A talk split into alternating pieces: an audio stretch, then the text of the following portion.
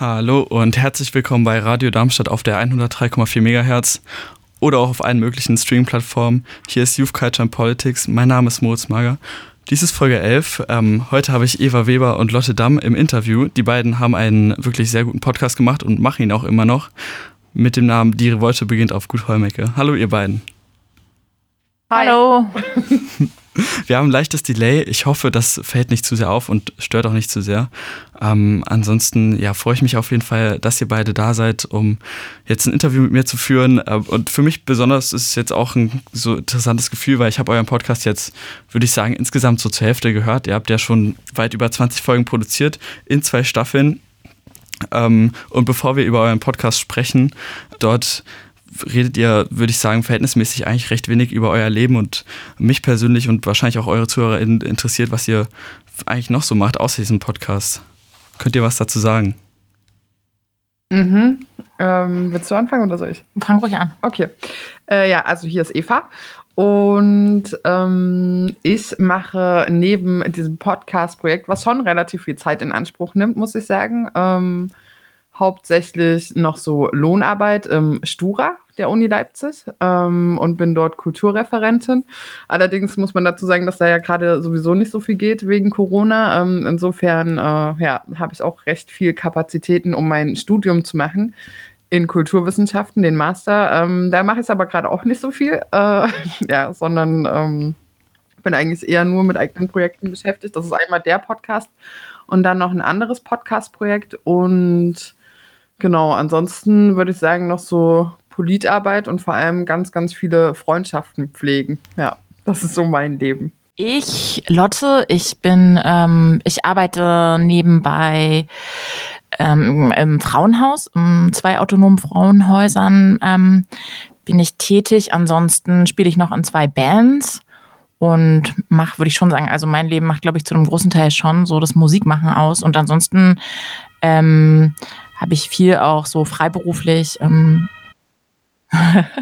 ähm, ansonsten war ich viel in den letzten Jahren so freiberuflich ähm, so Lehrberuf tätig mit so einem Fokus auf so kritische Medienbildung, ähm, sowohl in der Kinder- und Jugend- als auch in der Erwachsenenbildung. Genau.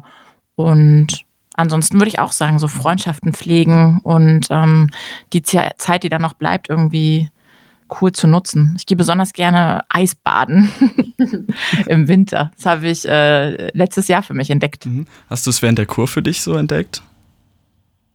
Nee, ähm, stimmt, da war ja auch Winter, aber da gab es gar keine Seen. Das war so im Sauerland sehr berglastig eher. Mhm. Ähm, nee, aber das habe ich nicht während der Kur für mich entdeckt. Das war, ähm, war dann eher hier so, weil ein gemeinsamer Freund von uns das so angefangen hat zu machen und dann ähm, haben wir eigentlich auch beide da mal so angefangen mitzumachen. Und äh, ich habe das dieses Jahr für mich so irgendwie so ein bisschen radikal durchgezogen, habe versucht, so zwei, dreimal die Woche ähm, in so einen sehr kalten See zu springen. Und genau, ich würde sagen, es lohnt sich auf jeden Fall.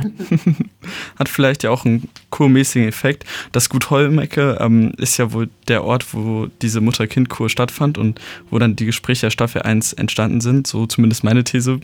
Ähm, aber wie ist der Rest des Titels entstanden?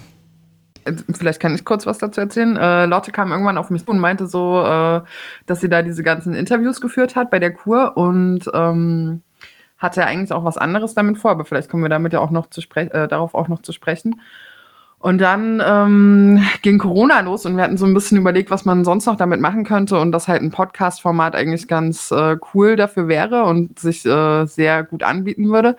Und man muss dazu sagen, dass Lotte tatsächlich ein äh, Talent für schmissige Titel und alles andere Schmissige hat. Und äh, dann meinte sie einfach so, naja, wie wäre es mit äh, Die Revolte beginnt auf Gut Holmecke? Und dann meinte ich nur, hey, guter Name für einen Podcast. Und äh, ja, seitdem existiert er genauso. Bei mir war das schon konkret so, dass ich durch diesen Effekt, den ich auf der Mutter-Kind-Kur innerhalb der Interviews, die ich geführt habe, den ich da so wahrgenommen habe, dass die Frauen angefangen haben, so Fragen zu stellen, auch in den Interviews und wir uns auch danach so in verschiedenen Räumen Räumen angefangen haben zu unterhalten und hin und wieder auch, also es kam gar nicht so selten vor, dass irgendeine Frau meinte, ah krass, darüber habe ich noch nie nachgedacht und es ist ja voll, ähm, ja, äh, voll aufregend irgendwie darüber nachzudenken und auch so ein bisschen empowernd. Also zum, das war halt zentral die Frage, ist diese ganze reproduktive Arbeit, also diese ganzen Hausarbeiten, Pflege, Sorge, Erziehungsarbeiten, ist das Liebe oder ist das Arbeit? Und zu dem Punkt zu kommen, zu sagen, nee, es ist Arbeit ähm, und es müsste eigentlich auch Vollzeit entlohnt werden, ähm, ist, äh, da hatte ich so das Gefühl, dass dem so ein ähm, sehr subversives Moment innewohnte.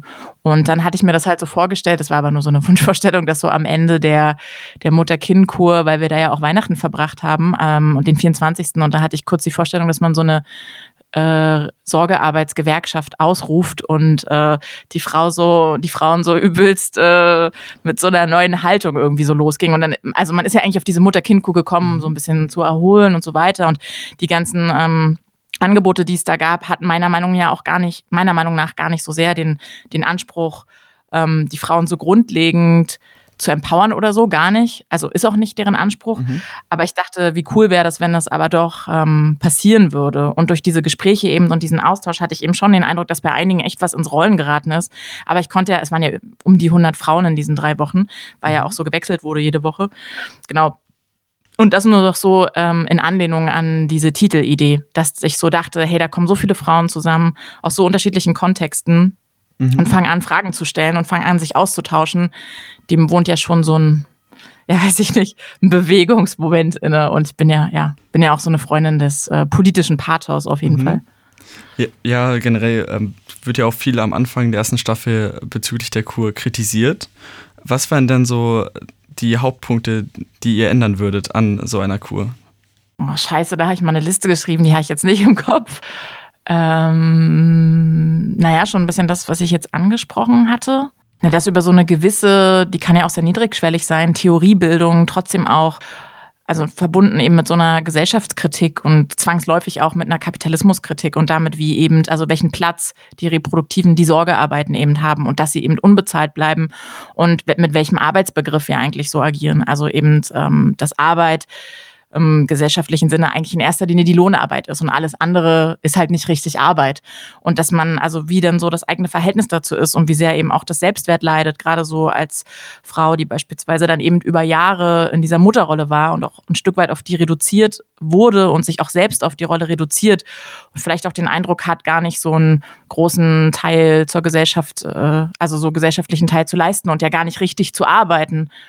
Und mhm. ich glaube, jetzt habe ich mich ein bisschen im, im Satz verzettelt und verloren, aber dass da, also meiner Meinung nach hätten da, hätte man da irgendwie bestimmte Dinge ansprechen müssen, ähm, verhandeln müssen. Es ist auch nie vorgekommen, dass in irgendeiner Form mal so Begriffe wie, also man muss ja auch noch gar nicht Patriarchat sagen oder so, aber dass eben schon bestimmte Dinge strukturellen Charakter haben und nicht einfach zufällig so sind, dass einige Frauen da eben ähm, Gewalterfahrung, viele Frauen Gewalterfahrung gemacht haben oder dass sie in so klassischen Kernfamilienkonstrukten sind, dass ja bestimmte Dinge, dass bestimmte Dinge so laufen, wie sie laufen, weil das eben, äh, oder warte mal, ich versuche es die ganze Zeit auf den Punkt zu bringen, auf einen Satz zu reduzieren.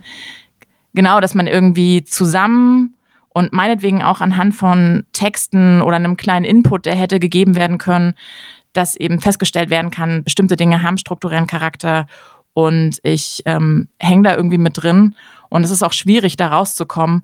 Aber es ist auf jeden Fall nicht äh, jetzt meine individuelle Schuld oder mein individuelles Problem, was ich hier habe. Und ähm, daraus irgendwie auch so ein gemeinsames Aufbegehren oder so. Das so grundsätzlich und das, ja, weiß nicht, fällt dir noch was ein? Da war jetzt einiges. Das war einiges.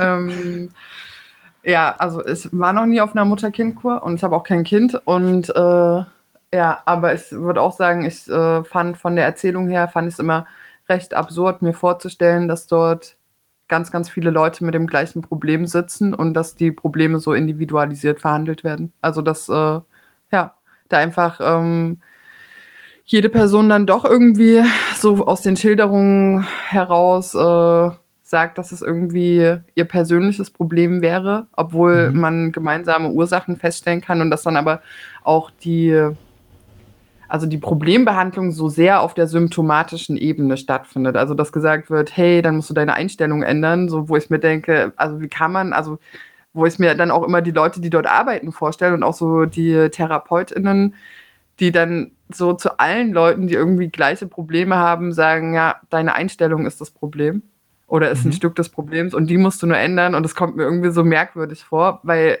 ja, man muss ja, also gerade die Leute sollten ja irgendwie einen ganz anderen Einblick da rein haben. Und ich finde es halt grundlegend ein Problem, dass die Personen, die so ähm, so überlastet sind, äh, mit ihren Kindern dort dann sind. Also, wo ich so dachte, in meiner Mutter-Kind-Kur finde ich es eigentlich absurd, dass das fällt ja dein ganzes soziales Umfeld weg. Mhm. Und äh, du bist dann da auf einmal, also ich habe mich da noch mal mehr auf meine Mutterrolle reduziert gefühlt als eigentlich hier, weil hier habe ich halt ähm, gewissen Support und manche Frauen, die da halt mit zwei bis drei, eine war sogar mit sieben Kindern da, also da kommst du ja gar nicht mehr raus. Also klar kannst du die vielleicht kurz abgeben, wenn sie das mitmachen. Wiederum ist man nur drei Wochen da und die Eingewöhnung ist nur ganz, ganz kurz und es ist ja nicht der gewohnte Kindergarten, die gewohnte Kita.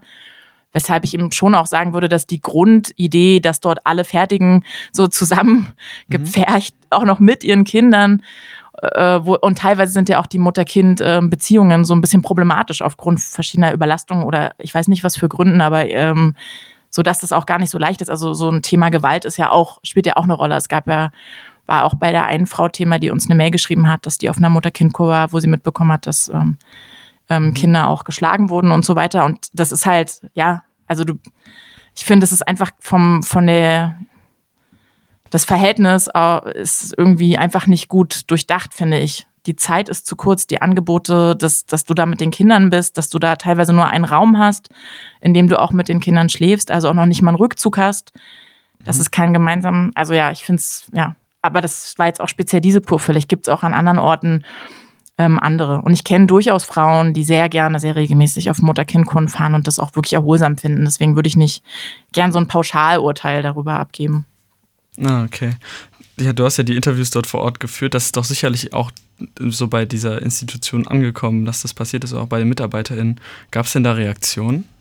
Ähm, nee, ich glaube, das ist auch nicht angekommen. Nee? Wir haben das schon immer so, ich will, äh, wir haben das schon immer so, hm, bei denen auf dem Zimmer, auch mal im Schwimmbad oder mal in der Turnhalle, je nachdem, ob sie halt Kinder hatten, die sich schon alleine beschäftigen konnten oder nicht. Aber eigentlich, äh, ich würde behaupten, das ist niemandem aufgefallen. Ganz clandestin und konspirativ. Aber es war jetzt äh, vor kurzem ähm, jemand, der uns gerne gehört hat, äh, der hatte uns gebeten, ihm Sticker zu schicken. Der hatte uns eine Nachricht geschrieben, dass er sich gerade auf Gut Heumecke befindet mit seiner Tochter. Und dem haben wir ähm, so 50, 60 Sticker geschickt und der hat uns dann Fotos ähm, davon oder hat ein Foto gemacht und uns gezeigt, dass er halt auf dem Gelände von Gut Heumicke unseren äh, Podcast-Sticker gestickert hat. Das heißt, man kann jetzt zumindest davon ausgehen, okay. dass sie es vielleicht schon mitbekommen haben, dass es diesen Podcast gibt. Oh. Ja, aber ansonsten wüsste ich nicht, dass vor Ort ähm, das irgendwer mitbekommen hätte. Hat mich niemand drauf angesprochen. Ist ja interessant. Jetzt ist das Gut Heumecke schon fast unterwandert von euch, könnte man so sagen. Ja, jetzt haben wir schon viel ähm, über, über das Gut Heumecke selbst geredet und über die Kur, wie die ersten, ähm, also wie die Interviews der ersten Staffel entstanden sind. Könnt ihr trotzdem noch mal kurz versuchen zu skizzieren, worum es in der ersten Staffel geht und worum es in der zweiten Staffel geht? Also in der ersten Staffel sind, wie gesagt, so 20 Frauen im Interview. Die Interviews sind am Anfang spontan entstanden und ich habe die dann über den Zeitraum der drei Wochen hinweg so ein bisschen versucht, also da eine Form reinzubringen und habe halt, es waren so durchschnittlich 10 bis 15 Fragen, die ich den Frauen gestellt habe. Und ähm, daraus sind halt um die 20 Interviews entstanden. Und da geht es halt eben viel um das Leben, Lieben, Leiden der Frauen, um das Nachdenken der Frauen über sich, über gesellschaftliche Verhältnisse, über ihr Muttersein, über ihr ähm, Ehefrauen, Paaren sein, über das Frausein als sich und der Rolle der Frau in der Gesellschaft. Und genau, das würde ich so auf den Punkt gebracht sagen. Mhm. Ja, und in der zweiten Staffel, also ausgehend von der ersten Staffel, die sich eben sehr mit äh, der nicht männlichen Perspektive auseinandergesetzt hat, äh, kann man vielleicht sagen, dass wir uns das Geschlechterverhältnis genauer angucken wollten und der Vollständigkeit halber auch so ein bisschen die männliche Perspektive mit reinnehmen wollten und auch gucken wollten, ähm, zum einen, ja, was sind, also ich habe immer so ein bisschen ein Problem damit zu sagen, äh, unter dem Patriarchat leiden auch die Männer und sie müssen das mitbekommen, damit sie auch gegen das Patriarchat sind, weil ich denke immer, es sollte auch ausreichen, wenn äh, also keine Ahnung, wenn auch alle anderen darunter leiden, dafür, dass Männer sich selbst äh, irgendwie mit Feminismus und so weiter auseinandersetzen. Nichtsdestotrotz ich würde sagen, das patriarchale Geschlechterverhältnis übt Zwänge auf alle aus und richtet alle zu. Und insofern ist es auch interessant, äh, die männliche Perspektive damit einzuholen. Sowohl was Leiden darunter angeht, als auch was so Privilegien angeht und die Sozialisation und was halt damit einhergeht, was es bedeutet, irgendwie ähm, sich am Mannsein orientieren zu müssen. Und das äh, müssen Frauen ja trotz allem auch, oder alle müssen sich eben am bilateralen Geschlechterverhältnis irgendwie orientieren. Genau, und in der zweiten Staffel haben wir genau das versucht, indem wir ganz viele Interviews mit äh, Männern und auch männlichen bzw. transmännlichen Personen geführt haben und dann haben wir das ähnlich konzipiert, dass wir quasi pro Folge einen inhaltlichen Schwerpunkt rausgesucht haben und dazu unterschiedliche Perspektiven der unterschiedlichen Interviewten. Genau, und das immer so ein bisschen, ähm, also zum einen die Erfahrungsberichte, aber zum anderen auch unsere persönliche Meinung darüber und auch wie wir das einschätzen und einordnen und bewerten würden und so ein bisschen versucht, das in eine gesellschaftliche Analyse und auch so Kontextwissen einzuordnen. Jetzt hast du es ja gerade schon angesprochen äh, bezüglich Reihenfolge Interview-Themen ähm, und dann äh, euer Podcast. Es ist so, dass auch schon mal ein Thema entstanden ist, vielleicht einfach zufällig aus einem Interview heraus. Ähm, oder eben ganz um, äh, umgekehrt, dass ihr eigentlich über ein Thema sprechen wolltet, es sich aber nicht viel ergab aus den Interviews? Also ich würde sagen, äh, dieses ganze Gewaltthema und äh, über Militär zu sprechen, hat sich vor allem aus den Interviews ergeben, oder? Das hatten wir vorher nicht so auf dem Schirm. Und ich würde auch sagen, bei ähm, der ersten Staffel, zum Beispiel Religion, hätte ich jetzt gar nicht so dran gedacht. Aber dadurch, dass da äh, einige muslimische Frauen dabei waren und dann schon irgendwie relativ schnell klar war, dass es irgendwie auch einen starken Impact auf die hatte und dass es eine große Rolle gespielt hat, war das dann irgendwie auch nochmal wichtig, das zu thematisieren. Mm, und ich würde schon sagen, wir hatten schon eine grobe Vorstellung, aber dann haben wir die Interviews geführt und dabei haben sich dann auch so einzelne Cluster nochmal ergeben, die wir dann quasi aus den ersten Interviews zum Beispiel, die sich so herauskristallisiert haben und die wir dann auch nochmal genutzt haben, um speziell die in Fragen für die nächsten Interviews einfließen zu lassen und dann nochmal genauer drauf zu gucken. Aber ja, ich glaube prinzipiell, also dass wir irgendwas nicht gemacht haben, weil sich nicht so viel daraus ergeben hat, würde ich gar nicht so sagen. Ich glaube, wir haben insgesamt einfach viel, viel Material gehabt und hätten übelst gerne noch viel, viel mehr gemacht und hätten, also nach jeder Folge sitzen wir halt da und sagen, scheiße, darüber hätten wir noch reden können und das und das fehlt noch und die Perspektive fehlt noch und mhm. ja, das ist immer ein bisschen ärgerlich, aber ist halt so, ja. Ja, also hattet ihr vorher schon eine Grundstruktur, aber wart bereit, die aufzubrechen. Das ist ja auch so, dass ähm, jetzt Staffel 2 schon mehr Folgen hat. Äh, wie steht ihr ja. dazu? Also würdet ihr jetzt vielleicht gerne nochmal neue Folgen machen zu Staffel 1, zum Thema der Frauenseite sozusagen? Ähm, weiß gar nicht. Ich habe mir, müsste glaube ich länger drüber nachdenken. Ich, ich glaube schon, dass ich immer mit, äh, immer ergibt, also im Zuge von so Nachdenken und Recherchearbeiten, dass sich immer wieder Themen ergeben, wo man denkt, ah ja, das hätte man auch noch machen können und das auch noch. Also ich glaube, das wird auch in der nächsten Staffel wieder so sein. Mhm. Also weil die Auseinandersetzung ja immer ähm, immer weitergeht und immer neue Gedanken dazu kommen und äh, immer neue Themen auch, weil ja fast jede, ja, weiß nicht. Also gerade wenn man sich mit so einem Interview dann nochmal auseinandersetzt, hört man ja auch nochmal mehr als in der Situation, wo man es durchgeführt hat. Deswegen würde ich schon sagen, ja, was Eva auch gerade schon meinte, also dass äh, man immer irgendwie auch so dieses, ah, da könnte noch mehr und da könnte noch mehr und irgendwie muss man dann aber doch immer so ein bisschen zum Punkt kommen. Auf der Kur war ja auch noch nicht ganz klar, äh, dass du es für den Podcast verwenden würdest. Ähm, gab es dadurch Schwierigkeiten? Hast du nochmal Rücksprache gehalten oder wie wurde das gelöst? Äh, ja, ich habe nochmal Rücksprache gehalten. Ich habe äh, den Frauen Nachrichten geschrieben, beziehungsweise ich hatte vorher auch schon gefragt, ob es okay ist, wenn sozusagen ihre Stimme veröffentlicht wird, also wird in einem Vortrag oder irgendwie mal so, dass ich anonym die Stimmen ähm, abspielen lassen kann. Das hatte ich eigentlich alle schon gefragt. Aber klar, Podcast ist nochmal was anderes. Das vervielfältigt sich nochmal anders. Das ist im Netz. Ähm, ist jetzt was anderes, als wenn man sich vorstellt, da hätte jetzt hier so ein kleiner Vortrag in der Bibliothek oder so in Leipzig stattgefunden. Ähm, ja, mhm. aber ich habe nochmal, habe ähm, allen nochmal Anfragen geschickt. Und dann ähm, bei der zweiten Staffel habt ihr die Interviews ja gezielt geführt. Wie habt ihr da eine Auswahl getroffen? Welche Personen ihr interviewt und war es schwer, sie zu überzeugen? Ich weiß nicht, ich bin, glaube ich, grundsätzlich an jeder Geschichte interessiert gewesen. Ich habe da mir nicht vorher überlegt, wen will ich interviewen und wen nicht. Mir war vor allem wichtig, dass man nicht nur ähm, ja, dass man nicht nur Personen interviewt, die schon in so einer gewissen linken Szene, einer Tivo-Bubble unterwegs sind und teilweise, ja, also blöd gesagt, schon wissen, was sie sagen sollen oder so. Oder denken, also, oder gerade wenn sie eben den Podcast schon kannten. Also viele von denen, die, die wir interviewt haben, ähm, kannten den Podcast beispielsweise nicht. Und ich glaube, das äh, war auch gar nicht so schlecht. Ja. Weil sonst wäre, glaube ich, auch schon oft vielleicht gewesen. Also es ist ja gar nicht so, dass wir auf irgendwas hinaus wollen. Wir wollen ja wirklich ehrlich die Geschichten hören mit all ihren Abgründen ähm, und all dem, was auch nicht so geil ist. Aber genau, ich glaube, wenn uns, ja, wenn da schon mehr klar gewesen wäre über uns und über Staffel 1, dann wäre das vielleicht hin und wieder anders gelaufen. So. Ja. Und halt auch so ein Altersdurchschnitt. Also uns war schon auch wichtig, dass eben nicht nur Leute so einem bestimmten, ja, mit so einem bestimmten Bildungsszene und auch so Altershintergrund, sondern eben möglichst ähm, äh, heterogenes Publikum. Ja, und äh, aber weil du es gerade gesagt hast, so Leute mit, oder dieses wahrhaftige Moment mit allen Abgründen und so weiter, ich fand's, also fand das überwichtig, aber auf der anderen Seite schon auch wichtig, so ein paar Typen dabei zu haben, die schon mal über ihre Männlichkeit reflektiert haben und vielleicht auch so ein bisschen äh, Introspektive mit reinbringen, dass sie sich selber schon mal eine Platte darüber gemacht haben, was bestimmte Sachen mit ihnen gemacht haben, weil wir diese Perspektive halt nicht ganz so gut einnehmen können.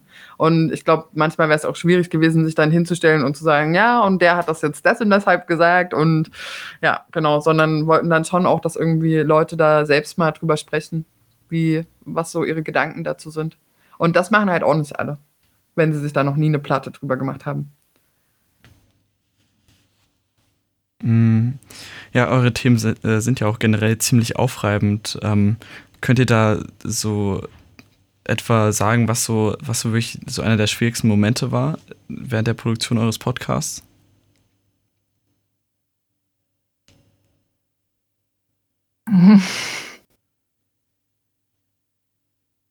Na, ich würde sagen, so dem, wo man irgendwie einfach ähm, weiß, dass die eben unter Umständen auch sehr verletzend oder sehr aufreibend, sehr ja, vielleicht auch kontrovers diskutiert mhm. werden und zumindest, also würde ich mal sagen, von, kann ich von uns beiden behaupten, dass wir da manchmal schon überlegt haben, wie sagen wir das jetzt? Ähm, ganz wichtig bei den Gewaltfolgen waren dann eben schon einfach auch so diese Triggerwarnungen am Anfang und ja, aber auch so über Eigewalterfahrung sprechen, fand ich schon auch ähm, nicht so einfach, aber auch wichtig. Ähm, und ich würde schon auch ähm, sagen, dass die Folge äh, über äh, transmännlich auch eine Herausforderung war. Also da irgendwie zu gucken, dass wir da nicht irgendwas aus unserer quasi cis-weiblichen Perspektive formulieren, was irgendwie anderen blöde aufstößt oder was verletzend ist, weil wir nicht alles mitdenken. Obwohl wir grundsätzlich ähm, schon auch die Haltung haben, dass das okay ist, ähm, auch mal einen Fehler zu machen und sich dann aber eben auch ähm, die Kritik einzufahren und zu sagen, hey, sorry daran, das war irgendwie nicht cool, habe ich nicht dran gedacht. Das passiert und das passiert uns ja auch immer mal wieder, dass wir irgendwo mal was sagen, was vielleicht nicht ganz bis zu Ende gedacht war oder was so ein bisschen flapsig daherkommt, obwohl es eigentlich witzig sein sollte oder so. Und das ist ja vielleicht einerseits der Charme des Podcasts oder so und ähm, andererseits kann es auch mal blöd sein und die Rückmeldungen haben wir auch schon bekommen. Und ich mhm. finde es dann eben cool, wenn wir uns dazu verhalten können. Deswegen würde ich nicht sagen, dass ich, ich jetzt konkret bei irgendwas richtig doll Angst hatte. Ähm, aber eben schon so, ja, dass, dass wir eben länger gesessen und überlegt haben und auch Sätze nochmal geändert haben und dachten, ja, nee, so vielleicht dann lieber nicht. Und also würde ich so sagen. Ja, ich erzähle ganz kurz die Anekdote. Ich glaube, wir hatten die noch nicht im Podcast selber äh, thematisiert, oder? Ich bin auch nicht mehr sicher. Naja, auf jeden Fall, ähm, als Lotte und ich angefangen haben, die Interviews äh, mit den Männern zu führen, ähm, sind wir am Männertag 2020 nach Krostitz gefahren in den Biergarten und dachten so, hm, hier finden wir auf jeden Fall Männer ähm, und wahrscheinlich auch äh, so Stichwort Heterogenität, welche, mit denen wir sonst nicht so abhängen würden. Äh, genau, und haben das dann gemacht, sind da reingegangen und ähm, haben uns an den Tisch gesetzt und wurden auch sofort von so einer äh, Gruppe besoffener älterer Herren ähm, angesprochen und auf Getränke eingeladen, was wir auch so ein bisschen abgelehnt haben. Aber irgendwann haben wir dann äh, die quasi gefragt, ob wir Interviews mit denen führen können. Und man muss dazu sagen, die waren schon ziemlich besoffen. Also ich weiß nicht, inwieweit das journalistisch auch klar gegangen wäre, das Material zu verwenden. Auf der anderen Seite so feldstudienmäßig, sage ich mal, eigentlich eine ganz gute Gelegenheit. Ähm, sind dann rübergegangen zu denen an den Tisch und dann ging das halt schon relativ krass, schnell, ziemlich heftig ab. Also, ähm, dass die äh, uns angefangen haben, alkoholisiert erstmal mit ihren Stories voll zu labern und dann aber auch äh, quasi so sexuell zu belästigen in gewisser Hinsicht. Und dann kam es zu der Situation, dass ich zwischen äh, zwei besoffenen Typen quasi saß und äh, mit dem Mikro an dem ganz alten Mann quasi, ähm, also den interviewt habe und der anfing zu weinen und mir von seiner Frau erzählte. Und neben mir saß ein Typ, der mir an den Arsch gehen wollte. Und äh, ich habe das nur mitbekommen, weil Lotte plötzlich aufschrie und aufsprang und meinte, dass er also quasi sich gefälligst zurückzuhalten hat. Und ich finde nach wie vor dieses Bild einfach so geil, ne? Also, dass man so dieses ganze Klischee von äh, Frauen machen die Emo-Arbeit und du hast so auf der einen Seite diesen Typen, der anfängt zu heulen und dir zum ersten Mal irgendwie sein Herz auszuschütten und auf der anderen Seite den übergriffigen Typen, der sich einfach nicht klar kriegt ähm, und da so dazwischen zu sitzen, äh, das fand ich auf der einen Seite ganz krass und dann aber auch, wie der äh, damit umgegangen ist, weil Lotte ihm eine ziemliche Ansage gemacht hat. Und dann ging es sofort los mit ja und äh, also keine Ahnung, was wir für auch was auch immer wären und äh, hat uns heftig beleidigt und so weiter. Mhm. Und ich fand äh, diese ganze Situation so exemplarisch für so eine, also für so dieses alkoholisierte, sexistische Männlichkeitsbild, was man halt schon auch immer noch so krass hat. Und dann auch noch so in Zusammenhang mit Männertag, ne, dass wenn wir dann die Story irgendwie Leuten erzählt haben, dass dann halt auch alle so reagiert haben wie, naja, aber das hätte euch ja auch klar sein müssen, ist ja auch Männertag. Und ich denke mir so, ey, was ist denn das für eine Ansage? Ja, also das ist halt, äh, ist es dann auf einmal eine No-Go-Area für Frauen Biergarten oder was, nur weil Männertag ist und jetzt müssen wir uns irgendwie damit abfinden, dass die Zustände so sind. Und ja, also es ging dann so weit, dass Lotte und ich gefahren sind, weil ich auch fahren wollte. Und Lotte war so, nee, wir müssen noch irgendwie was machen. Und dann so auf der Mitte der Autofahrt war ich so, ja, stimmt, wir müssen wirklich irgendwas machen, weil das bei mir halt relativ lange gedauert, bis es dann so ankommt. Und dann sind wir zurückgefahren und haben nochmal eine Kehrtwende gemacht. Und dann, und dann war ich aber so, nee, scheiße, doch nicht. Ja, und äh, der ganze Tag war halt so richtig krass, weil, also das war halt schon auch verstörend, einfach so. Ja, es war einfach ja, ich weiß nicht, ähm, ich habe jetzt nicht gesagt, was die alles zu uns gesagt haben, aber es war einfach eine heftige Nummer, so mit allem drum und dran. Und ich glaube, das war so mit Abstand das Krasseste, was ich im Zuge dieser Staffel erlebt habe. Ja. Oder insgesamt des Podcasts. Ähm, euer Podcast läuft ja jetzt auch seit über einem Jahr. Also am 9. April 2020 erschien die erste Folge.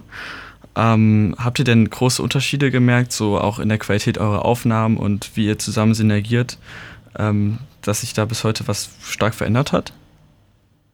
Also was die Qualität der Aufnahmen angeht, muss man sagen, dass die erste Staffel, ähm, wie gesagt, der Podcast war damals ja noch nicht geplant und äh, ich finde, das hört man schon auch bei den Interviews sehr, sehr stark. Ähm, ja, findest du?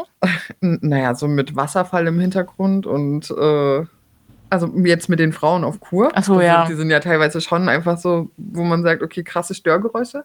Und damals hatten wir auch äh, die Aufnahmen ähm, teilweise unter Bedingungen gemacht. Also da saßen wir dann halt zum Beispiel bei Lotte im Auto mit einem kleinen Aufnahmegerät, äh, damit es möglichst ähm, nicht zu dolle halt und aber auch nicht so viele Störgeräusche gibt. Und dann jedes Mal, wenn ein Auto vorbeigefahren kam, mussten wir aufhören und es war so mega, also ja, es war einfach mega äh, anstrengend teilweise. Und jetzt hat sich das schon jetzt, verändert. Ja, jetzt sitzen wir in unserem vergoldeten Studio.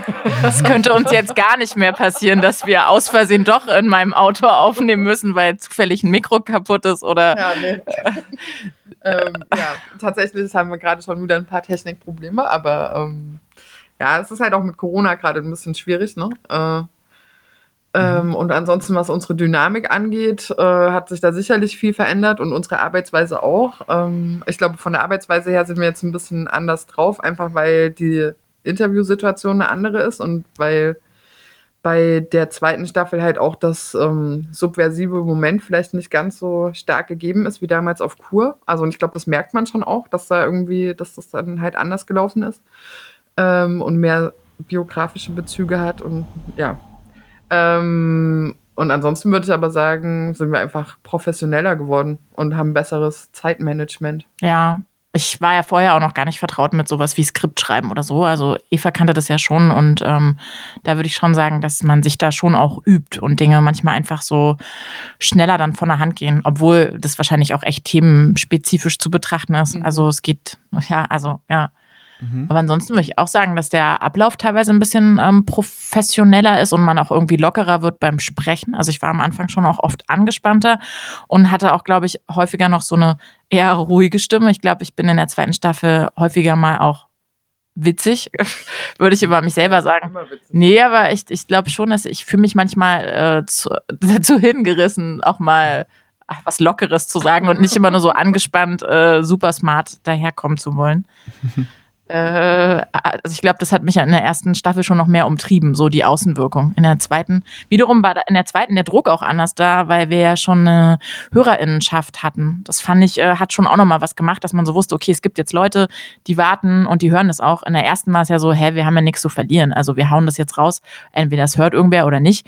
Wir haben uns ja auch nie Mühe gegeben, ähm, jetzt groß Facebook oder überhaupt soziale Medien das irgendwie krass zu verbreiten. Das, hat, das, was passiert ist, ist ja wirklich in erster Linie darüber, dass es sich so umgesprochen hat. Mhm. Einfach ähm, weil wir so gut sind. Ja, wir haben mit Qualität überzeugt.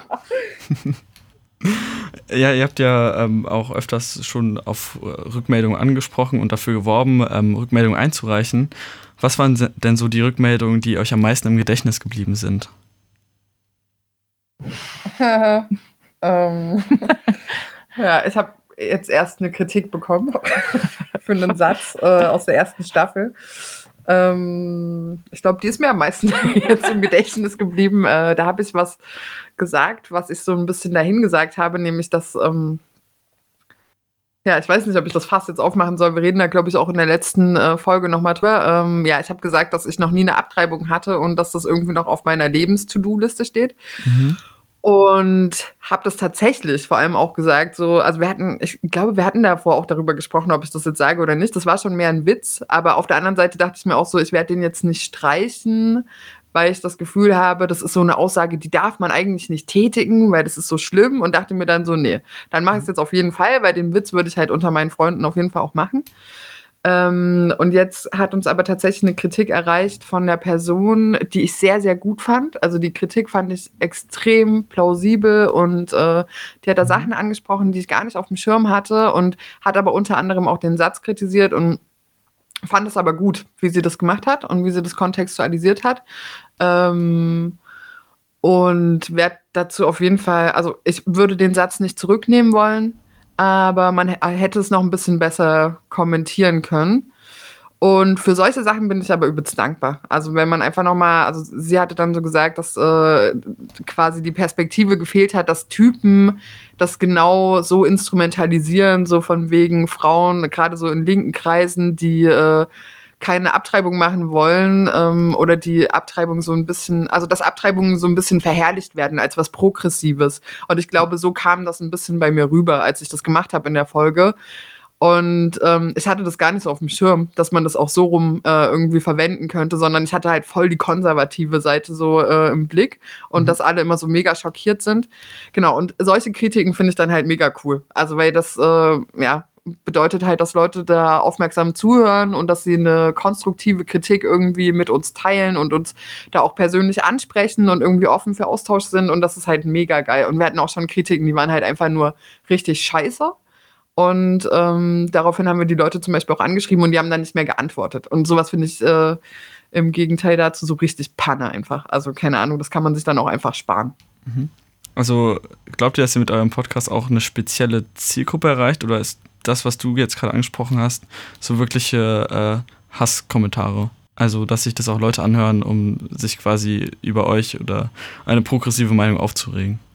Weiß ich nicht. Ich kann damit gar nicht so viel anfangen und kann mich da relativ gut von abgrenzen. So, weil ich auch immer denke, wenn man so raushaut, Folgen produziert, ähm, progressive Dinge sagt, laute Dinge sagt, Raum einnimmt ähm, macht man auf jeden Fall, also macht man sich auf jeden Fall auch angreifbar. Ich bin ja eher verwundert darüber, dass wir nicht viel häufiger angegriffen wurden. Aber ich glaube, es liegt auch daran, dass wir keine Plattform haben, auf der man uns so gut angreifen kann.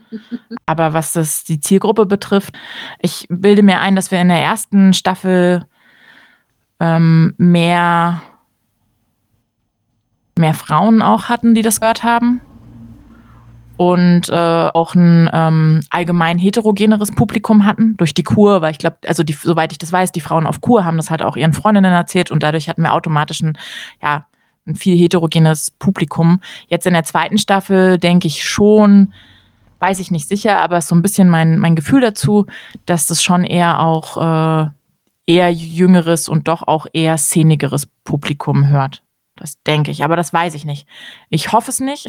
Ich ähm, würde mir auf jeden Fall wünschen, wenn uns weiterhin so, ähm, wenn uns das weiterhin gelingt, eben außerhalb von so einer mhm. ähm, Szeneblase auch gehört zu werden. Das wäre wär mir oder wäre uns, glaube ich, auf jeden Fall ein Anliegen. Aber ich, das äh, lässt sich irgendwie schwer sagen, weil dadurch, dafür sind dann die Rückmeldungen doch zu wenige. Also wir sehen halt die Zahlen, aber wissen ja nicht genau, wer das jetzt eigentlich hört. Am Anfang jeder Folge in der ersten Staffel ist ein Zitat von Mona Etahavi in eurem Jingle. Ähm, ich würde sagen, wir hören einfach kurz mal in den Jingle rein. Das Subversivste, was eine Frau tun kann, ist ihr Leben so zu erzählen, als sei es wirklich wichtig. Mona Elterhavi. Die Revolte beginnt auf Gut Holmecke. Eine Podcast-Reihe.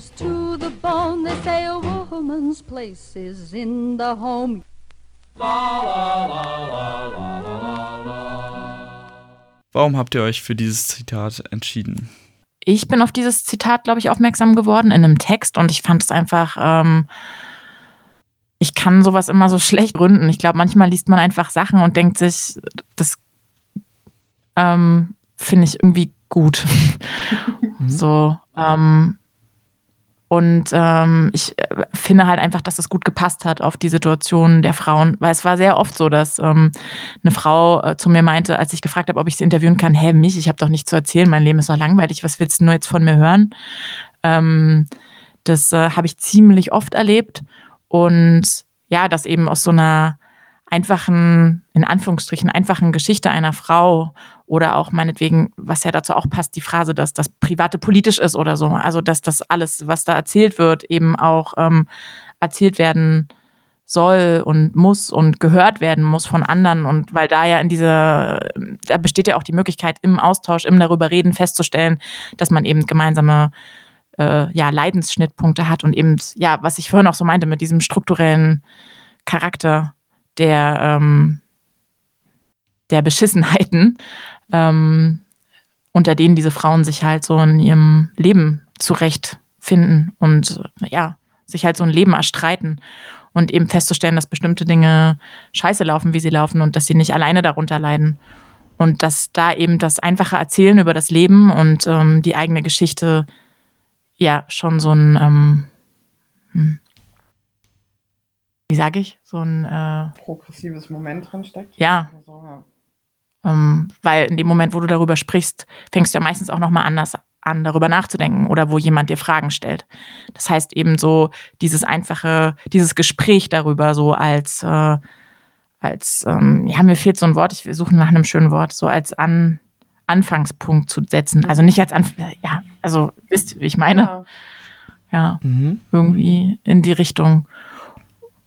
Und das hat ja auch was mit einem, ähm, ja, mit einem Selbstwert zu tun, ein Stück weit. Also da wohnt ja irgendwie auch so dieses äh, ähm, Selbstermächtigende drin, zu mhm. sagen, ähm, ja, dass das, was ich zu erzählen habe, das ist auch wichtig und ihr solltet besser mal zuhören. Also quasi also, als Appell. Ja, genau. Mhm. Und dass du eben auch selbst davon überzeugt bist, dass das wichtig ist. Das war, was ich eben meinte. Viele Frauen stehen halt da und sagen, hey, was kann ich dir denn schon erzählen? Mein Leben ist langweilig. Ich habe Kinder, ich habe einen Typen, ich bin zu Hause, da passiert jetzt nichts. Und, äh, und es ist ja nie so. Wenn du nachfragst, wenn du Fragen stellst, wenn du ins Gespräch kommst, ist es nie so. Da sind ja immer Geschichten dabei. Da sind ja immer Erlebnisse, da sind ja immer krasse Erfahrungen.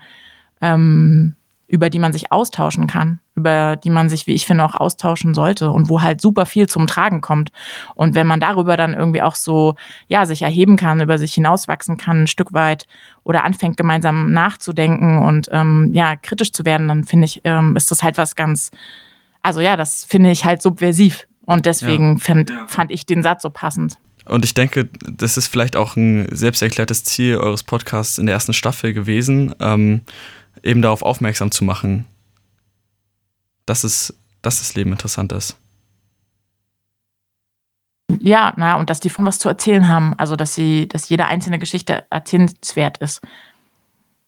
Ja.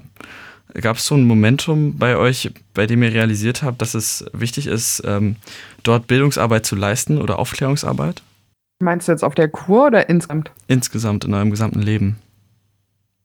Ja, ich würde sagen, also für mich, ähm, ich habe mir schon oft, äh, also ich würde sagen, wir sind beide sehr politisch interessierte Menschen und stellen uns schon auch häufig die Frage, inwieweit ähm, oder was ein geeignetes Mittel ist, um irgendwas an den gesellschaftlichen Zuständen zu ändern. Und ich würde sagen, wir stimmen darin überein, dass Bildungsarbeit so ziemlich das Allerwichtigste und ähm, ja, ja, produktivste ist, was man da irgendwie machen kann. Ähm, auch wenn ich glaube, dass es krass ernüchternd oft ist, weil ähm, es halt sehr anstrengend ist und lang andauernd und nur so minimale Früchte gefühlt häufig trägt. Aber ja, ich glaube, deswegen ist hm, vielleicht auch so dieser Punkt mit, ähm, welches Zielpublikum wollen wir eigentlich ansprechen, so entscheidend für uns gewesen, dass wir ein heterogenes Publikum haben wollten. Also, dass man irgendwie sich so eine Anschlussfähigkeit behält. Ne? Und wir machen uns schon auch viele Gedanken über so Begriffe, die wir zum Beispiel benutzen. Also so sowas wie cis, männlich oder so. Darüber haben wir so lange gesprochen, ob wir das jetzt machen oder nicht, weil es natürlich für uns einfacher wäre,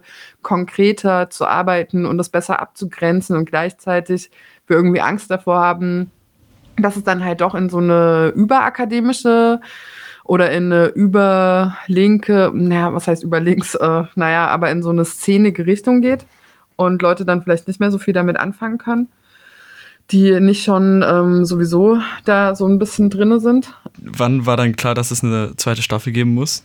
Na, wir hatten, glaube ich, schon in der ersten Staffel immer mal darüber geredet, dass es halt schon auch ganz cool wäre, zu bestimmten Punkten die männliche Perspektive jetzt mit einzufangen. Mm. Ja, ich glaube, irgendwie hat sich das so ein bisschen organisch ergeben. Ja, beziehungsweise einfach durch, dass die äh, Zahlen ja auch immer weiter gestiegen sind und wir so dachten, ist ja kein guter Moment aufzuhören, wenn man so das Gefühl hat, es geht immer weiter. Und ich weiß noch, dass ich irgendwann mal so dachte, oder, oder wir in einem Gespräch kamen das irgendwie, war das dann, ich habe das eher ein bisschen schon so als Blitzmoment, wie so ein, hey, wir müssen das noch, wir müssen eine zweite Staffel mit Männern machen. Also so habe ich mhm. das zumindest in Erinnerung, dass ich, dass das irgendwer dann mal angesprochen hat und meinte so, ey, das wäre doch übelst die gute Idee. Ja. Hm. ja, und dann in der zweiten Staffel gab es ja auch Gespräche und Interviews, in denen Männer auf jeden Fall eine Meinung geteilt haben, die jetzt keiner feministischen, eher einer sehr, sehr sexistischen entspricht. Vor allem jetzt in der letzten Folge ähm, gab es ja auch wieder interessante Aussagen zum Thema Abtreibung. Ähm, wie geht ihr Aber damit um? Wie, ja, bitte? Ja, nee, nur ganz kurz. Ähm, ich finde es irgendwie ganz wichtig, auch nochmal zu sagen, dass ich finde, in der ersten Staffel waren auch extrem viele extrem problematische Aussagen dabei. Ähm, also von den Frauen, die ich äh, als zutiefst sexistisch irgendwie auch begriffen habe. Ähm, womit mhm. man dann einfach auch ein Stück weit anders umgegangen ist, weil sie trotz allem damit die Leidtragenden irgendwie waren. Aber nichtsdestotrotz haben sie mit den Aussagen, die sie darüber getätigt haben, schon auch den ganzen Sexismus mit reproduziert. Also genau. Ja. Ähm, insofern, ich finde diese, ich glaube, das war auch so ein bisschen der Punkt, dass man halt die realistischen Aussagen haben will darüber, wie äh, Menschen ihre eigene Biografie und äh, auch die Gesellschaft einschätzen, um dann irgendwie darüber reden zu können, und was ist irgendwie an diesem Bild so insgesamt schief. Ja, ja, das stimmt auf, auf jeden Fall, dass es da auch auf jeden Fall dazu kam. Ähm, ich fand jetzt so besonders in der aktuellsten Folge ähm, äh, gab es dann auch eine recht emotionale Reaktion von euch ähm, auf diese Aussagen. Ähm, also deutlich mehr, als ich das sonst so gespürt habe. Ähm, also wie ist es denn dann so in, in einem solchen Interview, wenn so eine Aussage fällt und der Frust hochkommt? Wie geht man damit um? Wie schafft ihr es dann, ein Interview weiterzuführen? Ich ähm, versuche eigentlich schon immer einfach weiterreden zu lassen. So. Und ähm, wenn dann eher im Anschluss in eine Diskussion zu gehen, falls ich den Eindruck habe, dass das irgendwie passend ist. So. Und manchmal habe ich aber gar nicht den Eindruck, dass es äh, jetzt irgendwie gerade Sinn macht. Manchmal stelle ich auch noch mal so Nachfragen oder versuche dann irgendwie sozusagen, ja, aber wenn du dir jetzt vorstellst, das und das oder so, was, wie, wie guckst du dann drauf? Also, das entscheide ich so situativ, aber es war jetzt noch nichts dabei, wo ich so sagen musste, okay, ich breche ab. Also es waren schon Dinge hart an der Grenze, auch was so ähm, Homofeindlichkeit betrifft. Aussagen, wo ich schon auch krass schockiert war. Aber irgendwie habe ich dann schon noch versucht, ähm, zumindest für, für den Moment ähm, des Interviews auch in so einer ähm, professionellen, etwas distanzierten Haltung zu bleiben. Und dann eher danach was zu sagen. Bezieh ja, weiß ich nicht. Aber eigentlich habe ich mich jetzt noch nicht so in einem Interview konkret, hm, habe ich nicht in Erinnerung, dass ich irgendwann mal stark emotional geworden wäre. Das war in der ersten Staffel schon häufiger mal so. Ähm, also, dass ich so vielleicht auch eher ergriffen war von so Geschichten von Frauen, die sie erzählt haben. Ähm, aber eher so in die Richtung. Ansonsten bin ich auch, glaube ich, sowieso nicht davon ausgegangen, ähm, dass, dass jetzt nur Dinge, also ich gehe schon von vornherein, glaube ich, auch mit der Haltung rein, dass mir klar ist, dass Dinge gesagt werden, die ich ganz anders sehe oder die ich hochproblematisch finde. So. Ja, am, am Anfang von Staffel 2 ist dann ein Songausschnitt von 16 Tons. Da hören wir jetzt nochmal kurz in euren Jingle rein.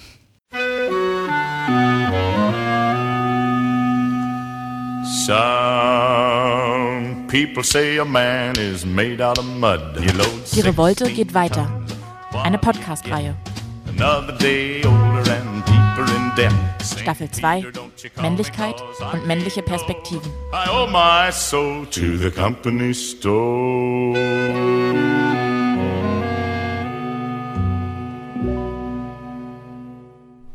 Ähm, wie, wie seid ihr darauf gekommen, das zu nehmen?